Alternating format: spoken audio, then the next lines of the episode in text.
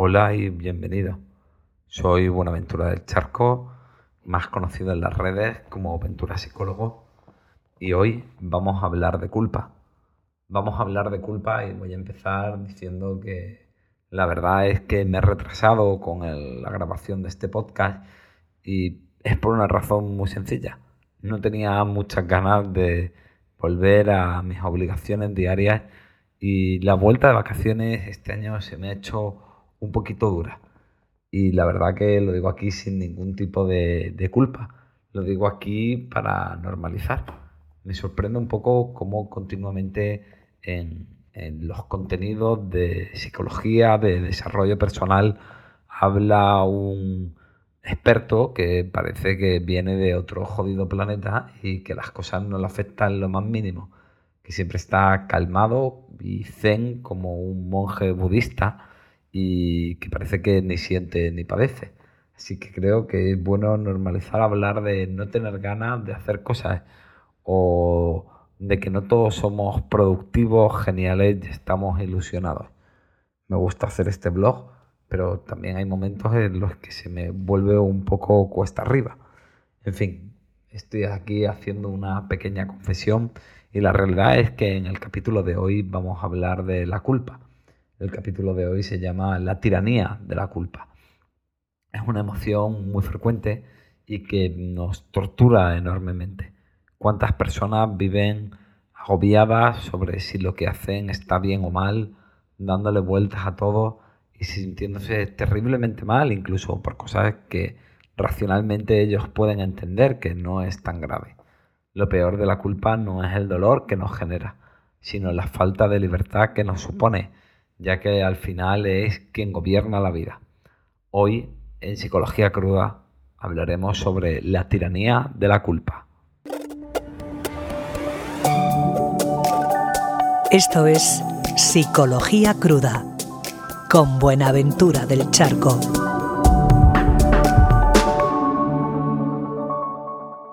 Bueno, empezaré rompiendo una lanza a favor de la culpa He de decir que las culpas tienen muy mala prensa y casi siempre se plantea como algo neurótico y disfuncional. Y como todas las emociones, eh, tiene una finalidad adaptativa. Principalmente la culpa es algo que aparece en los seres humanos ¿eh? para movernos a reparar el daño. Básicamente cuando hacemos algo que le hace daño a otra persona y empatizamos con ello o que transgrede nuestro sistema de valores, nuestro cuerpo crea una sensación de incomodidad que tiene la finalidad de movernos para reparar el daño. Básicamente que si la has cagado, pues por lo menos luego lo intentes hacer bien. Esa sensación de incomodidad nos mueve a, a pedir disculpas, nos mueve a hacer una acción que intente de alguna manera compensar lo que hemos hecho mal y cuando así ocurre, esa sensación se diluye, desaparece, básicamente porque ha cumplido su función. Reparar el daño es verdad que es algo muy relativo y es un poco difícil de, entender a veces. Normalmente para dejar de sentirnos culpables lo primero que necesitamos es reconocer el error, reconocer que hemos hecho algo que es una transgresión de, de nuestra forma de entender las cosas y que probablemente pues han metido la pata y, las has cagado y bastante probable que esto sea con otro. Hay veces que solo necesitamos eh, reconocer el error en, el, en nuestro mundo interno, pero normalmente cuando nuestro metida de pata pues tiene que ver con cosas en las que se han visto implicadas terceras personas, para librarnos de esa culpa necesitamos ir a esa persona y pedirle disculpas. Y eso implica meternos un poco a veces el orgullo por el culo. Pero al final tienes que decidir si prefieres quedarte con tu orgullo o prefieres quedarte con tu sentimiento de culpa. Y después tenemos que reparar el daño. ¿Qué es reparar el daño? Pues esto es muy relativo. Hay veces que es emprender una acción que de alguna manera compensa la metida de pata que hemos hecho. Por ejemplo, pues si un paciente me deja tirado tres citas, como me pasó por ejemplo el otro día, pues a lo mejor él se siente en, la obligación de decirme, oye, mira, pues la última cita cóbramela porque ya te he dejado asistir a otras sesiones. De esta manera estoy intentando compensar el prejuicio, el perjuicio perdón, económico que me ha podido producir. Eh, esto muchas veces es difícil de entender porque qué es reparar el daño es complicado cuando metemos la pata porque a veces no lo sabemos muy bien. Mira qué es lo que te sale a ti de corazón y también a veces puedes preguntarle a otro. Un ejemplo extremo, pero que demuestra muy bien que reparar el daño es una historia que abogan a Gandhi. Al parecer, un hindú eh, fue a ver a Gandhi totalmente atormentado. En aquella época convulsa de la independencia de la India había un gran conflicto entre los hindúes y los musulmanes. Y este hindú le contó que los musulmanes mataron a su hijo y que él, lleno de rabia, en otra pelea y disturbio posterior, mató a un musulmán y que desde entonces su vida era un infierno, que qué era lo que debía hacer para liberarse de la culpa. Gandhi le dijo que buscase a un niño musulmán huérfano durante los conflictos y que lo adoptase y lo criase en la fe musulmana. De esta manera estaría reparando su daño. Creo que esto es, bueno, pues eso, un ejemplo muy radical, pero se coge un poco bien la idea. ¿Por qué tenemos la culpa? Bueno, pues la culpa, como cualquier proceso emocional, tiene una función adaptativa. Hemos de entender que los seres humanos somos animales de manada, somos animales de grupo. Y lógicamente, eh, como somos bastante pobres como depredadores, nuestra supervivencia depende de pertenecer a ese grupo. Un tigre puede vivir solo, joder, porque es un puto tigre y tiene garras y reflejos y una fuerza que flipa pero un ser humano, pues viviendo solo, la verdad que es un poquito lamentable, especialmente yo, que no soy muy independiente. Eh, entonces, cuando vives en un grupo, la culpa se vuelve algo muy útil y muy adaptativo, porque mm, hace que cuando tú metes la pata, de alguna manera repares el daño. ¿Y esto por qué es tan importante? Bueno, pues es muy importante porque tu supervivencia depende de que no sufrir el rechazo del grupo. Tu supervivencia depende de ser aceptado por el grupo y querido por el grupo. Y para esto, pues es un poco difícil que te quieran y que no te rechacen, básicamente si eres un cabroncete que continuamente se está saltando las normas. Este sentimiento de culpa te sirve para que cuando metas la pata, luego la arregles y también porque el sentimiento de culpa también muchas veces hace que no lleguemos a meter la pata. De esta manera, pues te adaptarás un poco más a lo que el grupo, a sus normas y a su moralidad, y es más fácil que te quieran que si eres un cabrón con pintas. Esta es la finalidad adaptativa de la culpa.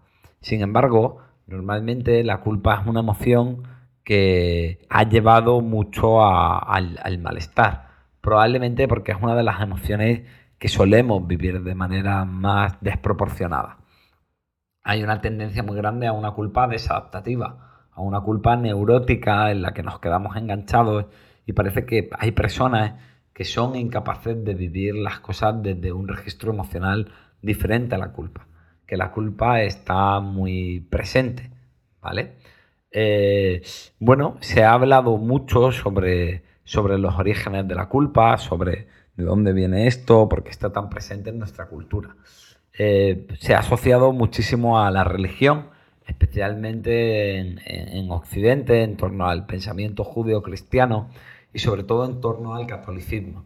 Sin embargo, a pesar de que la culpa ha tenido un componente religioso importante, esto no es más que una expresión cultural. Es decir, la culpa no es un invento de la religión. La culpa es un proceso emocional innato en el ser humano que está presente desde el tío perdido del Amazonas hasta tu abuela muy beata de Albacete, ¿vale? Entonces la cultura simplemente le, da forma. Sí que parece que, bueno, que en el catolicismo la culpa está más presente por todo esto del pecado original y tal, pero bueno, la realidad es que la culpa sigue estando presente incluso en personas que se consideran ateas. Yo, por ejemplo, pues tengo pacientes que van desde las señoras mayores que se sienten culpables desde un punto de vista más católico y tradicional y de esta moral cristiana a pacientes jóvenes de 16, 18, 20 años que se están sintiendo culpables por no ser lo suficientemente inclusivos o, lo suficientemente abiertos de mente. O simplemente tenemos que ver el ejemplo en Estados Unidos ¿eh? con todo el tema de la doctrina woke, como está viendo hombres blancos sintiéndose culpables por tener determinado tipo de privilegios supuestamente estructurales y sistémicos. Es decir, la culpa es una tendencia biológica, como cualquier proceso emocional, y la cultura simplemente crea un discurso y crea un formato y dice por qué te tienes que sentir culpable y por qué no. Así que no, la culpa no es un invento de la religión ni de la moral. La culpa pues se ve de, de una manera muy diferente en función del modelo de psicoterapia que lo aborde.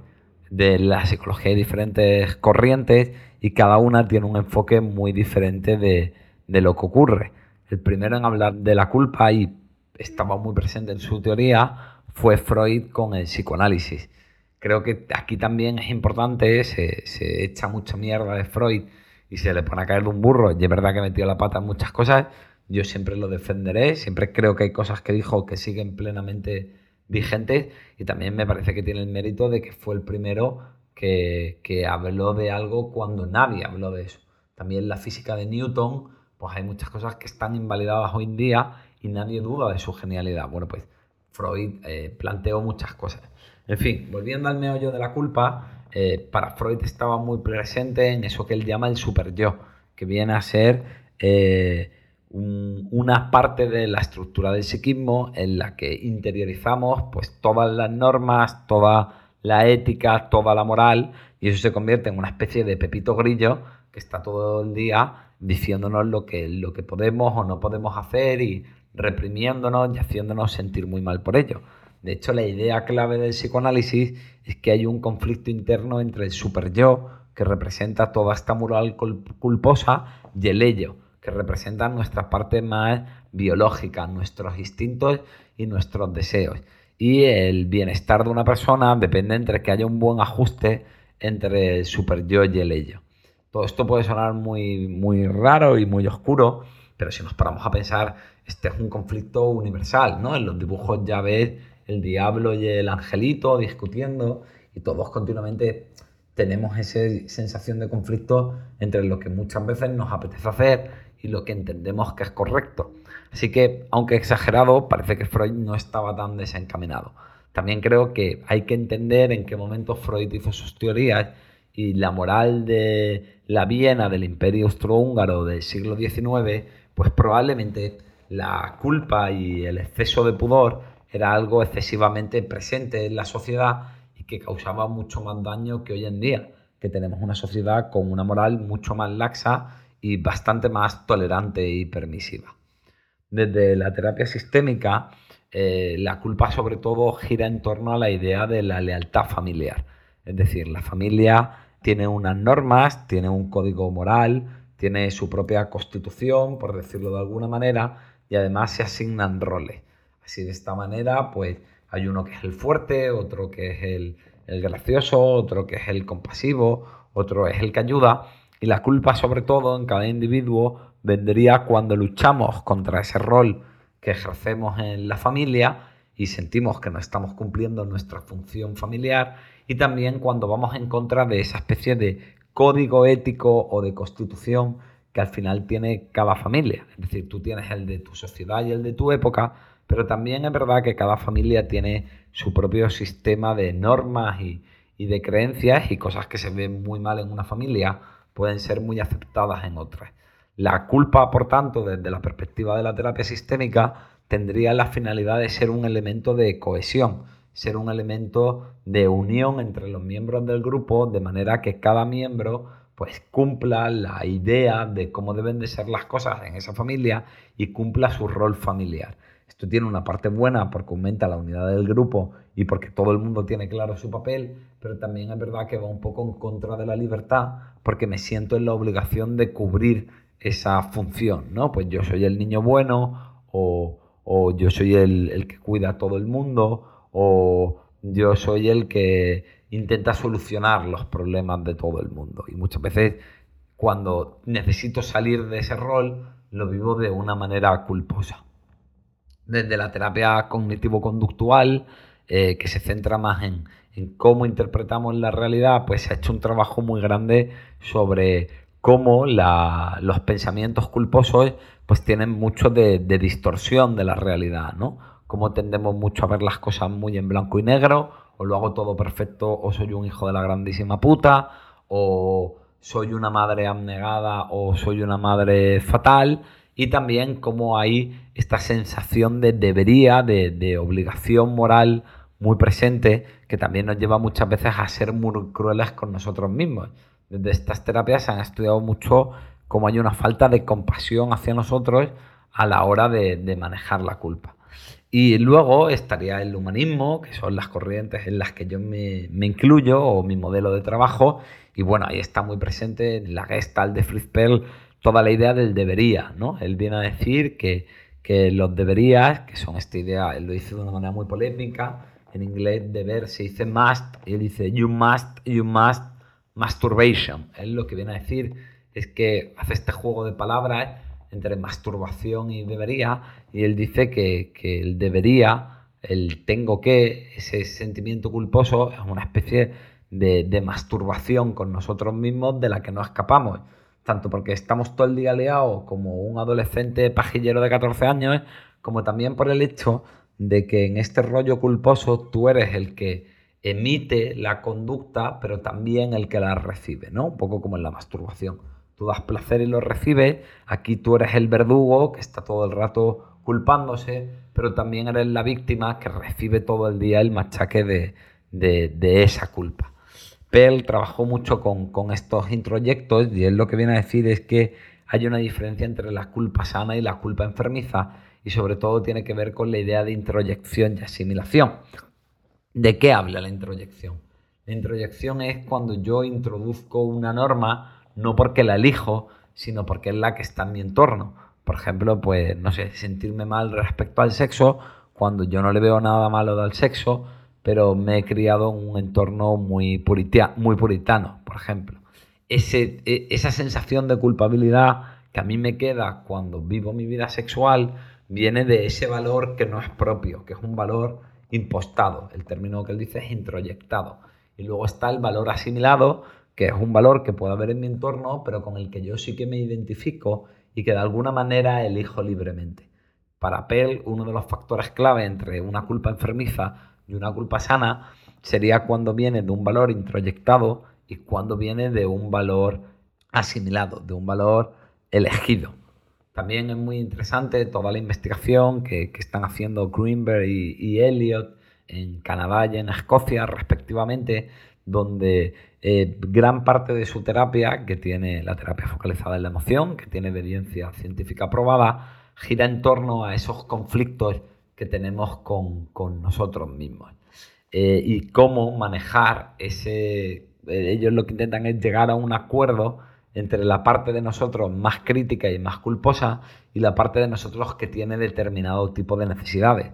Lo que vienen a decir es que no hay que caer en el error de entender que la parte culposa es siempre la mala, es siempre el problema y que la parte culposa y, exigente tiene una razón de ser, lo que intenta es protegernos.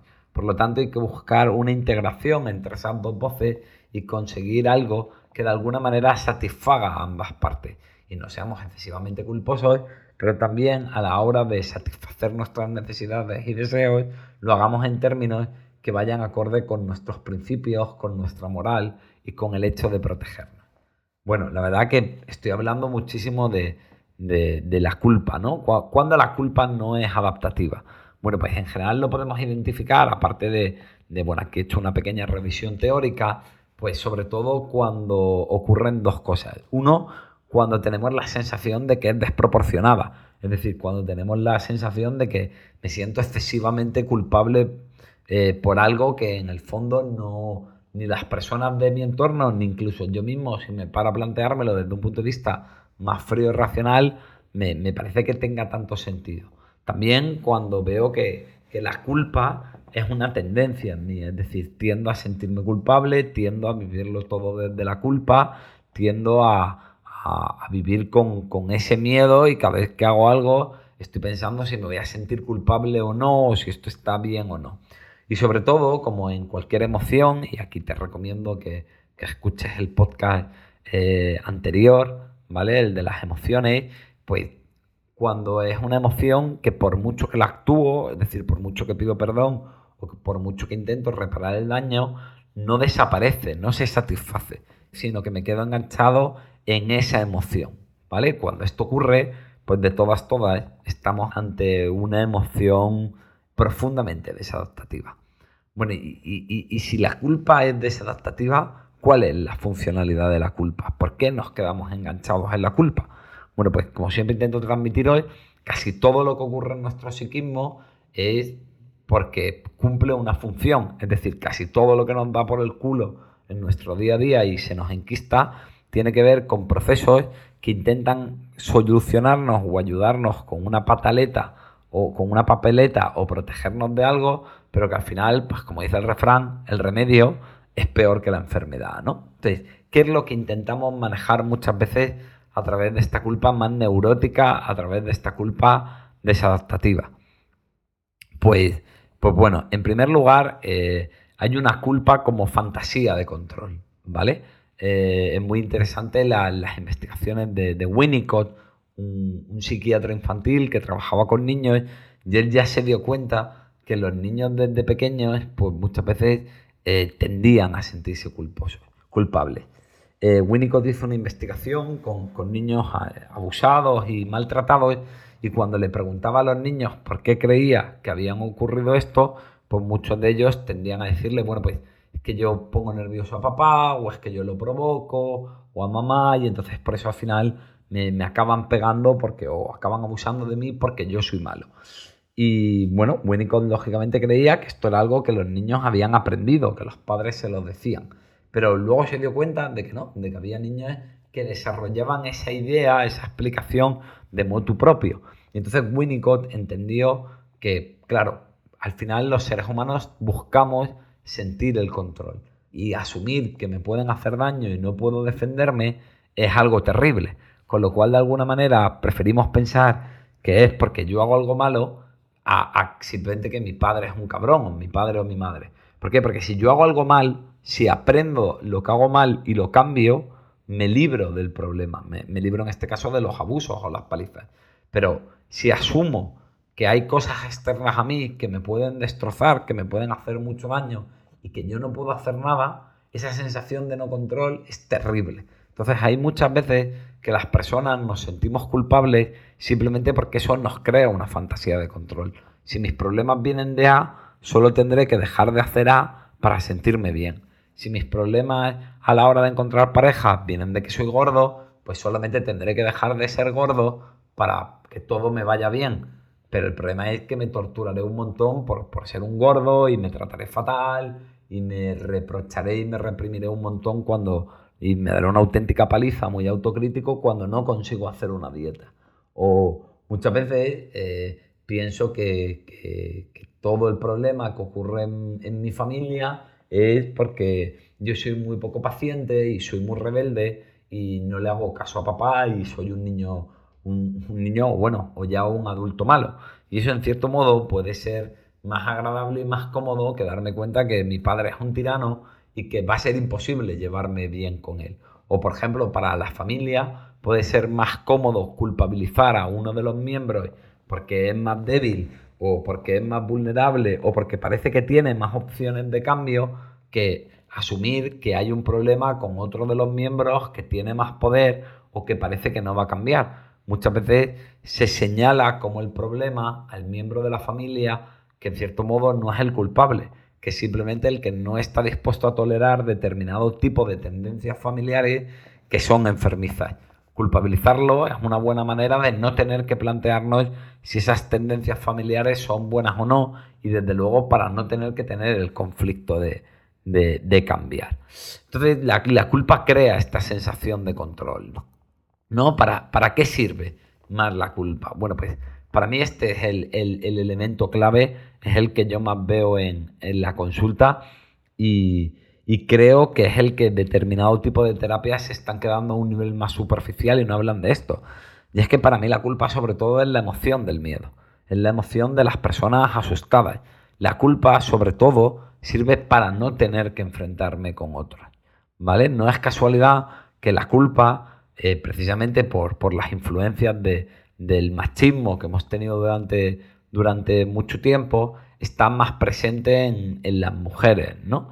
¿Y esto de qué viene? Bueno, pues viene de que a las mujeres no les han permitido los registros agresivos, no le han permitido la rabia, no le han permitido el conflicto, ¿no?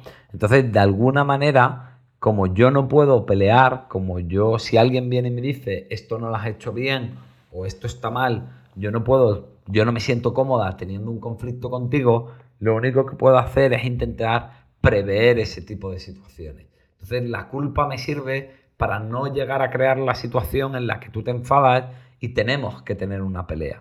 De alguna manera, si no sé pelear, lo único que puedo hacer es intentar evitar que se dé esa situación de pelea.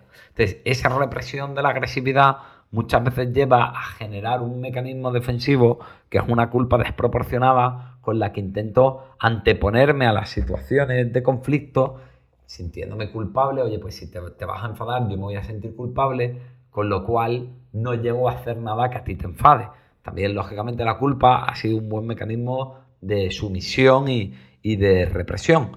Muchas veces la culpa, bueno, aquí estoy hablando de que se da mayoritariamente en mujeres mayores, pero esto no es así. Cada vez más la culpa está presente en todo. Hace un rato estaba hablando de cómo ahora todo lo contrario, las teorías feministas más radicales y, de este tipo están creando una nueva moral en la que ahora hay gente que se siente culpable. Así que, por favor, vamos a intentar no caer en el sesgo de, las ideologías y del pensamiento político cuando observamos mecanismos y procesos psicológicos, ¿vale? En fin, volviendo a esto, eh, la, culpa está muy presente, casi siempre lo que hay detrás de ella es un miedo muy profundo, es un miedo a que puedan Normalmente cuando una persona se siente culpable, lo que tiene miedo es a que otras personas le señalen con el dedo y le juzguen y le hagan sentirse culpable. De alguna manera prefieren ser ellos los que se juzgan, los que se sienten mal por intentar evitar que sean otros los que lo hagan, tanto por protegernos del, del conflicto como también muchas veces por una manera de intentar proteger la imagen que tenemos de nosotros. La culpa muchas veces está presente en personas que tienen un discurso muy en torno a que son padres o madres abnegadas, que de buenos son tontos, entre comillas, y parece que hay esta especie de premio de consolación en la culpa de que soy una gran persona y por eso me siento tan culpable. Y probablemente hay una parte de verdad y, y mucha gente que se siente culpable pues suelen ser buenos, pero la realidad es que sobre todo lo que hay es un miedo profundo al conflicto. Hay un miedo profundo a, que nos reprochen algo, hay un miedo profundo a la crítica, hay un miedo profundo a la desaprobación y sobre todo a que esa desaprobación o esa crítica acabe llegando a una situación de, enfrentamiento.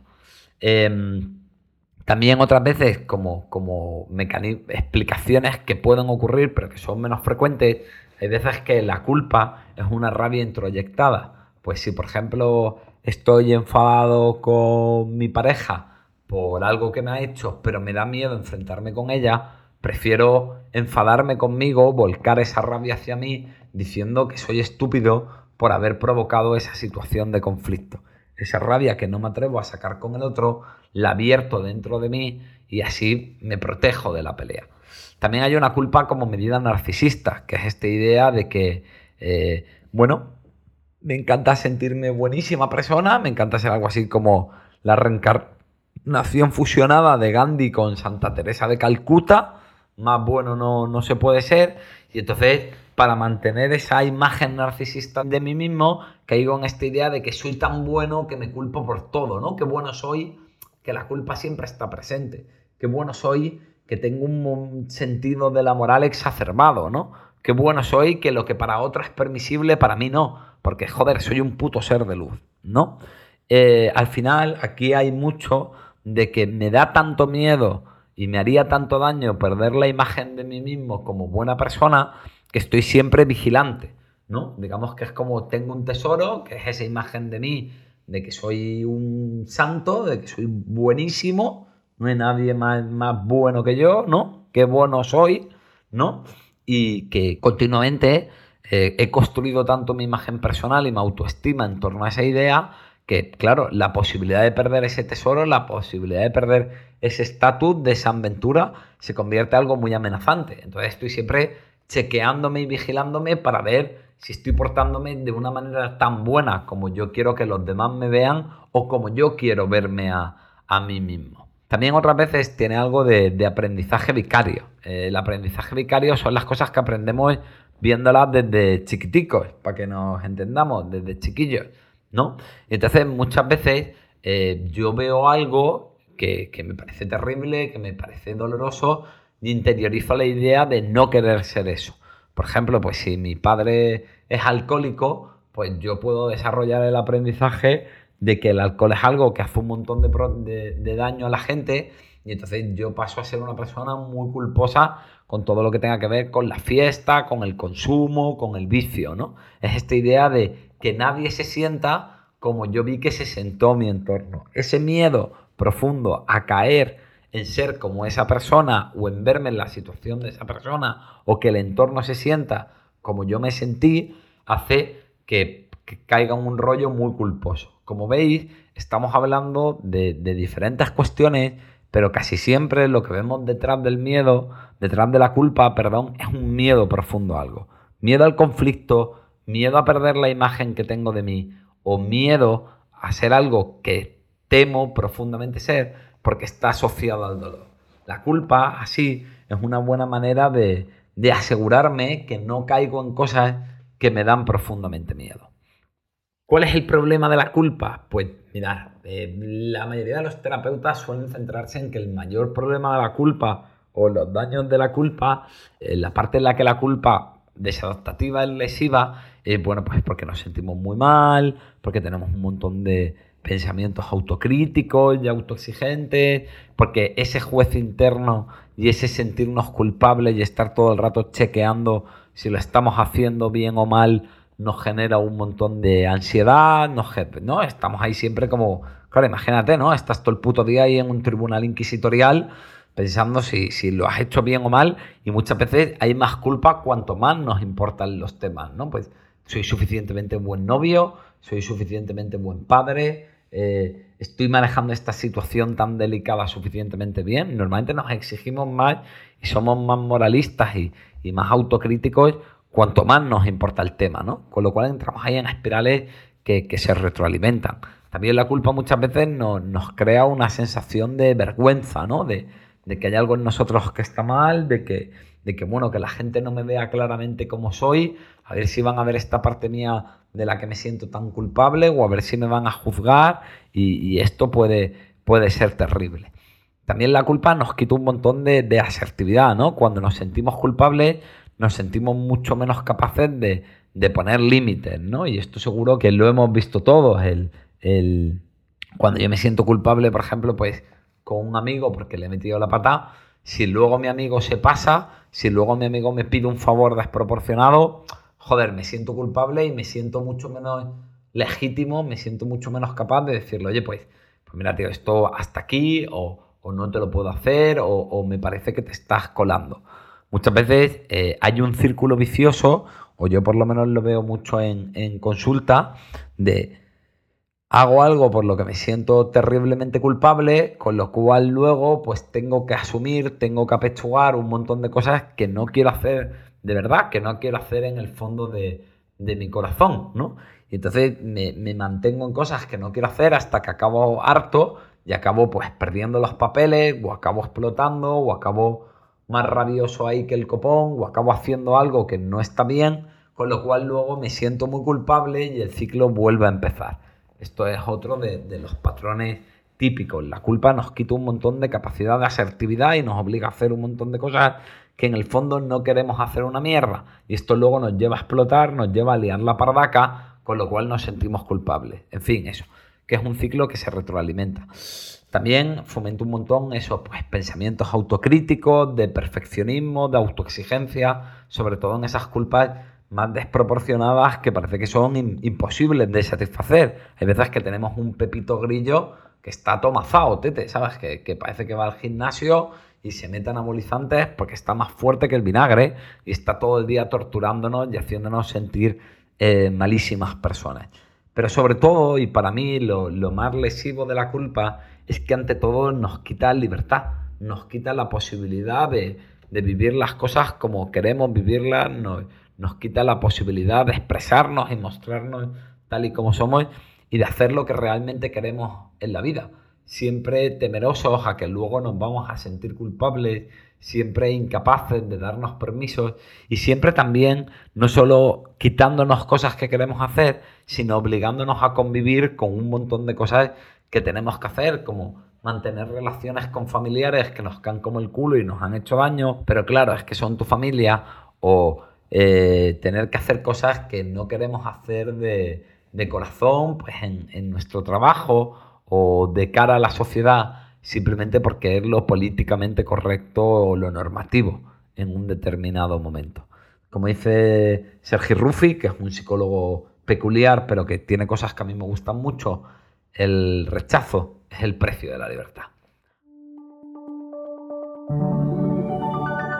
Grandes frases de otros.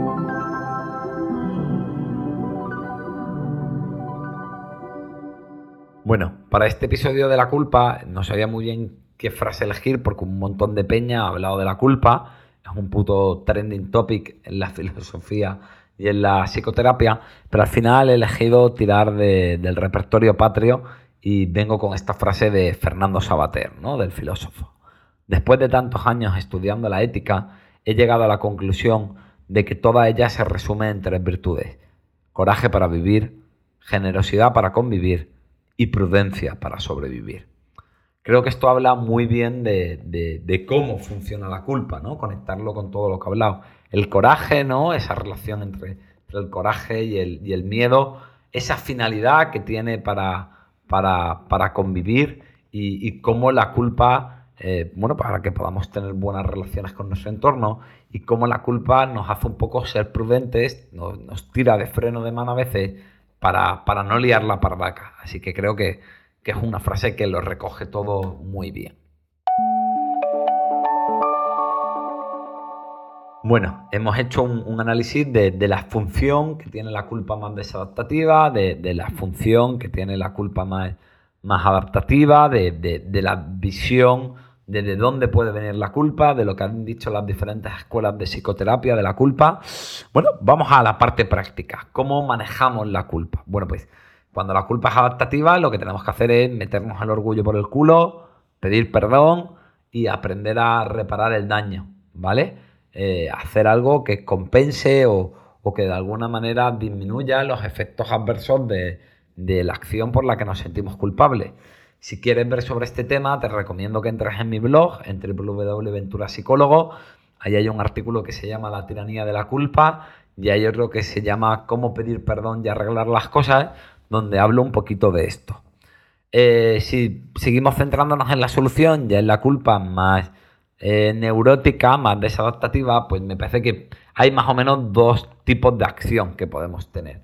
Hay uno que es trabajarla en una psicología que puede ser muy útil, pero un poquito más superficial, eh, más basada en el síntoma, que es actuar en la culpa directamente, actuar en, esos pensamientos, eh, en, esos mensajes que nos damos a, nosotros mismos, ¿no? Pues ver si nuestra culpa que en determinado tipo de distorsiones, es decir, es muy blanca o negra, como decíamos antes, como muy absoluta, que no tiene lugar a los grises, es muy radical, si continuamente todo lo estamos viviendo desde la culpa y es desproporcionado, eh, si, si, es normal que, nos sintamos tan culpables para todo, aquí normalmente, bueno, pues lo bueno es ver un poco cómo es eso un mensaje, podemos hacer un registro de nuestros pensamientos y sensaciones más culposas y, y ver si a nuestra culpa se le va la olla, básicamente, ¿no?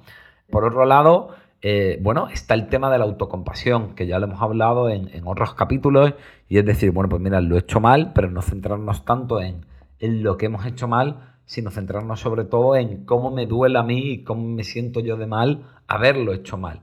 ver esa parte en la que no ser tanto nuestros jueces y nuestros verdugos, sino entender que cuando cometemos un error, el primero que sufrimos somos nosotros y que muchas veces los errores los cometemos sin darnos cuenta. Ver nuestro propio dolor nos ayuda a ser un poco más compasivos con nosotros mismos y eso nos permite ser menos cabrones, ser más benevolentes y esto no significa que nuestro dolor nos dé igual, o sea, que nuestra cagada nos dé igual y no pidamos perdón y no nos responsabilicemos. Simplemente nos ayuda a dejar de machacarnos y darnos tanta caña, ¿vale?